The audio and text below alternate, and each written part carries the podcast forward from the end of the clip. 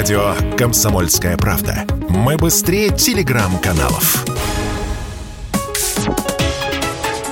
Политика на Радио КП.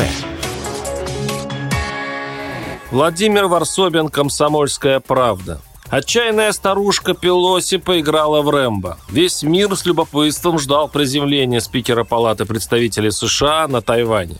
Пекин неистовствовал бессилие, гоняя танки по пляжам побережья и, видимо, искренне недоумевал, от чего Америка полезла в бутылку, почему она нагло делает то, чего всего пару лет назад не посмела бы. А сейчас Пелоси заставила Пекин заниматься традиционным, кстати, для него самоунижением, которое называется «101-е китайское предупреждение». Причем прекрасно понимая, что ничего страшнее для китайца нет на этом свете, чем потерять лицо. И теперь тысячелетняя суперимперия опозорена.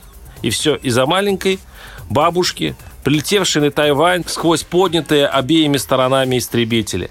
Она психологически добила Пекин – задвинув речь, достойную эпохи Рейгана. Китай, мол, империя зла, а Тайвань – остров свободы. И, дескать, США продолжит сражаться за демократию и права человека с силами зла по всему миру. А Тайвань конкретно в обиду не даст, пусть Пекин даже не надеется.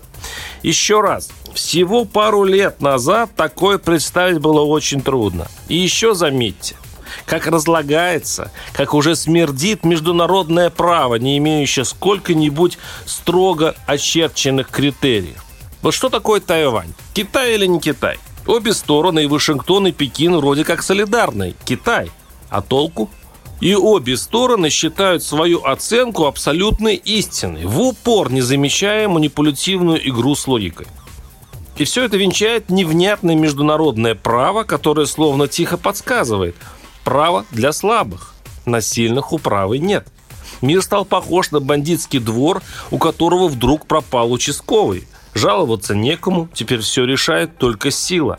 Если раньше все решалось на словах, и дипломаты разводили расплевавшихся соседей по углам и договаривались о компромиссах, то теперь каждый на всякий случай демонстрирует свою готовность дать в морду, а то и устроить поножовщину. Мир теперь жесток. Хочешь выжить, вооружайся и покажи соседу, что ты на чеку.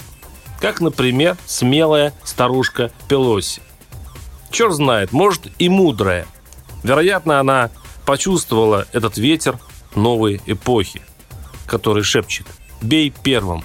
Варсобин, YouTube-канал, телеграм-канал, подписывайтесь. Политика на Радио КП.